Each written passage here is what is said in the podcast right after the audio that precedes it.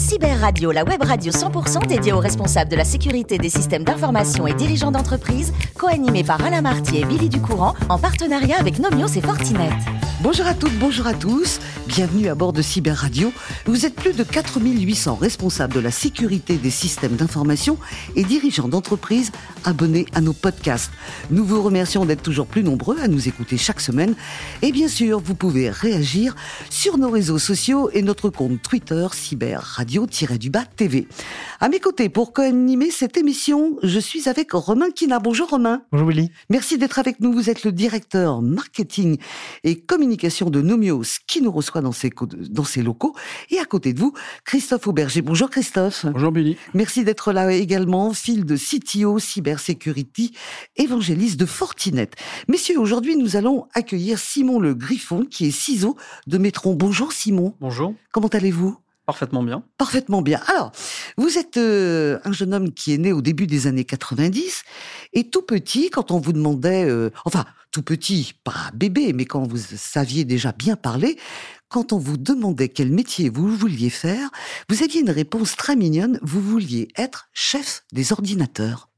Effectivement, quand j'étais euh, enfant, j'étais assez frustré de, du quota de questions que mes professeurs m'infligeaient par semaine. C'est-à-dire que je ne mhm. pouvais pas poser plus de questions euh, qu'un certain nombre. Euh, et j'ai trouvé d'abord dans le livre, puis dans l'informatique, une forme de, de porte de sortie et quelque chose qui me défrustrait de ça. Et j'ai assez vite compris que euh, contourner ce que l'ordinateur voulait faire et que je puisse faire avec lui ce que je voulais était très intéressant. donc ça a été. Est-ce que c'est vrai que vers 12-13 ans, vous étiez déjà euh, penché dans des lectures sur des magazines qui concernaient la sécurité? Ah, Complètement, effectivement. Je regardais dans les kiosques. J'étais curieux et comme je vous le disais, euh, l'informatique c'était vraiment une, une, porte ou plutôt une fenêtre vers quelque chose de grand. Et comme j'aimais beaucoup les énigmes, euh, j'avais une grande soif euh, à assouvir. C'est comme ça que je, alors Simon, vous êtes, euh, on va être un peu perdu avec votre parcours parce que on voit que c'est la seule fenêtre qui vous intéressait et pourtant, pour brouiller les pistes, vous passez un bac littéraire parce que, en plus, vous adoriez la philo. Effectivement, j'aimais bien les maths, la physique, mais je trouvais ça mhm. assez vite redondant. Euh, et surtout, j'avais pas l'impression que ça venait changer ma façon de voir les choses. Alors que la littérature et la philosophie m'infligeaient avec grand plaisir euh, des découvertes et euh, des réalisations que je n'avais pas par le passé, et ça me plaisait beaucoup.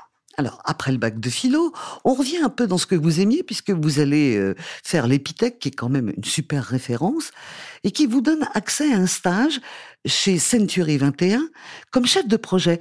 Euh, c'était un format d'apprentissage axé sur les résultats et pas sur les moyens. C'est ça qui vous a gêné? Non, au contraire, ça m'a plu. Ça vous a euh, plu? Et pourquoi vous êtes parti alors? C'était un stage, donc c'est cadré dans le temps.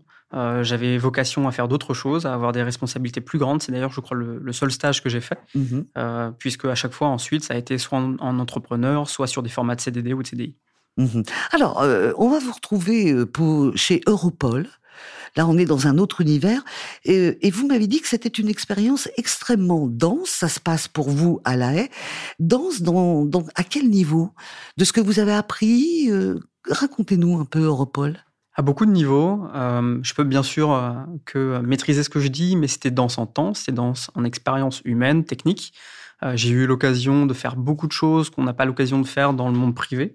Euh, c'était extrêmement réjouissant et très intéressant. Et surtout, c'était particulièrement motivant de voir euh, dans les news, euh, dans les journaux ou sur les grandes chaînes le matin, les sujets sur lesquels j'allais travailler l'après-midi. Surtout que c'était dans une période où il y avait des faits divers assez importants liés au terrorisme. Alors, vous allez vous orienter ensuite dans ce qu'on appelle le consulting, euh, de la cybersécurité. On vous retrouve chez Wavestone. Et puis d'un seul coup, vous dites, je vais tâter le domaine du patrimoine scientifique et technique avec Naval Group. Euh, pour l'instant, avant d'arriver chez Metron, euh, on vous retrouve dans beaucoup d'univers très différents. J'avais en fait euh, assez envie de dresser un panel de compétences larges et hétéroclites dans ce que je pouvais posséder. Donc j'avais envie de faire de la PME, j'avais envie de faire de la toute petite entreprise, euh, de la grosse boîte, euh, du consulting, du privé, du public, euh, toucher un petit peu à tout et ensuite faire mon choix. Mmh Quelle a été votre motivation pour aller chez Metron euh, il y a plusieurs sujets. Il y a le sujet de la responsabilité, que ce soit d'un point de vue individuel sur le contexte, hein, celui qui est éco-responsable.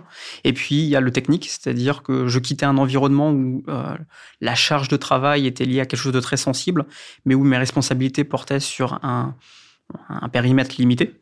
Euh, alors que là, effectivement, j'ai pris un, un, aspect groupe sur mes responsabilités et ça, c'était très motivant pour moi. Mhm. Alors maintenant que vous êtes chez Métron, je vais vous laisser avec euh, euh, Christophe et également Romain qui vont vous poser des questions. On commence avec vous, Romain? Allez, c'est parti. Bonjour Simon. Bonjour. Alors j'ai vu que Métron était une société innovante avec des développements industriels et informatiques importants. J'imagine que les cerveaux doivent foisonner et les cycles d'innovation sont sûrement très courts.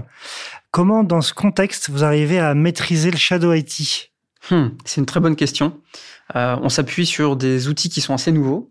Euh, pour pas les nommer, on utilise Venta, par exemple. Euh, on est assez appréciatif euh, d'avoir la capacité chez nos collaborateurs de se synchroniser avec les équipes sécurité pour dire voilà aujourd'hui on a tel besoin, on a concrétiser ce besoin par tel achat euh, en termes de software, en termes de ceci, de cela. Euh, et il y a une particularité assez, euh, je pense, atypique, c'est que le responsable sysadmin chez nous est dans mon équipe. C'est-à-dire que c'est moi qui vais suivre directement au travers de cette personne ce Shadow IT, donc savoir, c'est-à-dire l'inventaire et la cartographie du matériel et du software. J'ai vu aussi que, euh, que vous avez obtenu euh, dernièrement une certification euh, SOC de type 2, que vous visiez euh, une certification ISO 27001, je sais pas où est-ce que vous en êtes hein, par rapport au brief, mais et qu'est-ce que le passage de ces certifications apporte à votre métier de RSSI et un peu plus globalement à la valeur de l'entreprise? Parce que je suis sûr qu'il y a une corrélation entre les deux. Alors, ce que ça apporte à mon métier de RSSI, peut-être de la reconnaissance, mais ça va être e-, effectivement vrai pour l'entreprise également. Euh, la certification, c'est un cadre euh, qui est utile pour donner une référence et puis aussi donner une guidelines à nos équipes en interne. Ça leur donne une euh, peut-être une justification et ça explique le pourquoi de est-ce qu'on va à cet endroit. Et pour l'entreprise, ça nous permet, puisque Metron est comme une entreprise qui travaille avec des grands groupes industriels, et on a besoin d'être très mature par rapport à notre taille. Donc c'est très important qu'on soit en mesure de montrer pas de blanche, et ça passe par des standards. Et alors, moi j'ai une dernière question, après je passerai la, main à, mon voisin. Euh, est-ce que vous appliquez vous-même vos méthodes de l'énergie de gestion d'énergie à l'IT de Metron Alors c'est une question intéressante. Euh, je vais répondre assez franchement non, tout simplement parce que ça s'applique à des industriels Mm. Et on va avoir des réflexes qui vont être euh, écologiques, on va avoir des bonnes pratiques, mais ce qu'on conseille, ce qu'on propose à nos clients s'applique à des choses qui sont beaucoup plus importantes et beaucoup plus grosses. Euh, chez Metron, on n'a pas euh, des, des, des, outils ou du, du contexte industriel aussi important. Et Christophe, c'est à vous. Oui, alors effectivement, euh, pour bien décider, euh, il faut disposer euh, des éléments clés, des bons indicateurs. Hein. C'est ce qu'on dit par cette notion de, cartographie. Alors justement, est-ce que c'est pour vous une tâche facile d'avoir une cartographie qui soit correcte, exploitable et surtout à jour? Non, c'est pas facile. C'est un travail. On doit s'appuyer sur euh, des collaborateurs de différents métiers et il faut être euh, suffisamment, comment dirais-je, incisif pour obtenir de ce qu'on souhaite obtenir et en même temps suffisamment laxiste pour pas se les mettre à dos. Euh, et c'est un équilibre qui est pas toujours simple. Il faut aussi avoir des bons outils sans tomber dans la surcharge d'outils. donc c'est un équilibre, je crois, qui est le challenge de beaucoup de RSSI et de CISO. Très bien. Merci. Euh, alors la menace la plus critique euh, étant celle portant atteinte à la, à, la confidentialité des informations, euh, avez-vous une posture de sécurité spécifique dédiée à ce type de, de, de menace ou est-ce que c'est euh, euh, finalement dans, dans, la posture globale de, de cybersécurité que vous traitez euh, cette problématique-là? Je suis assez d'accord avec vous pour dire que euh, la confidentialité, c'est l'enjeu principal. Euh, J'ai une méthodologie très classique hein, du DICT, disponibilité, intégrité, confidentialité, traçabilité. Euh, pour moi, c'est un des éléments de la sécurité. C'est le premier, tout simplement parce qu'on peut faire un backup une fois que des données sont exfiltrées, ça sert plus à rien. Euh, mais effectivement, je vais hiérarchiser les éléments, mais je vais les considérer dans un ensemble. D'accord, très bien. Merci. Eh ben voilà, merci messieurs pour euh, vos questions. Euh, je voudrais qu'on revienne euh, à vous, Simon. Vous m'avez dit tout à l'heure, en débutant cette émission, que vous adoriez les casse-têtes. Absolument. les casse-têtes, les puzzles aussi, ça vous plaisait, petit? Alors, les puzzles logiques, pas tant, Logique, euh, ouais. pas, pas tant ce physique, mais effectivement, euh, mon chevet, il y avait euh, mille et une énigmes ou quelque chose comme ça. C'est quelque chose que j'aime beaucoup, même dans, aujourd'hui, dans la vie de tous les jours. Mes passions sont souvent liées à, à des sujets de stratégie et, et d'énigmes. Alors, euh, vos passions ont évolué également avec toutes les technologies. Vous dites être un très très gros consommateur des, des vidéos. Vous êtes, vous adorez les vidéos sur YouTube. Qu'est-ce que vous allez chercher dans ces cas-là? Du contenu, de l'apprentissage. Euh, Mhm. J'ai pas la capacité de lire aussi vite que je peux entendre et écouter quelque chose. Euh, donc effectivement, j'adore utiliser un petit script pour augmenter la vitesse de lecture de mes vidéos, C'est drôle ça. lire ça rapidement et appréhender du contenu et de la connaissance euh, rapidement. Mhm. Euh, vous adorez aussi les jeux de société. Euh, si vous jouez avec moi, vous me proposez quoi comme jeu? Ah, euh, j'aime bien tout ce qui est stratégique. Donc ça va dépendre aussi de la personne que j'ai en face de moi, Mhm. de son sa propre appétence. Allez, on va dire une partie de Catane. Oula, ben, j'ai jamais joué. Ça consiste en quoi?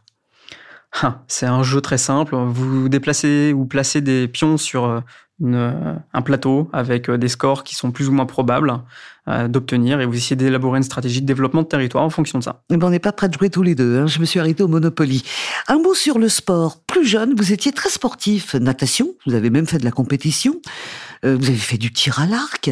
C'est quand même deux sports qui vont pas toujours ensemble. Hein. C'est pas évident. Et aujourd'hui, vous avez fait du judo aussi. Aujourd'hui, qu'est-ce qui vous manque? Du temps?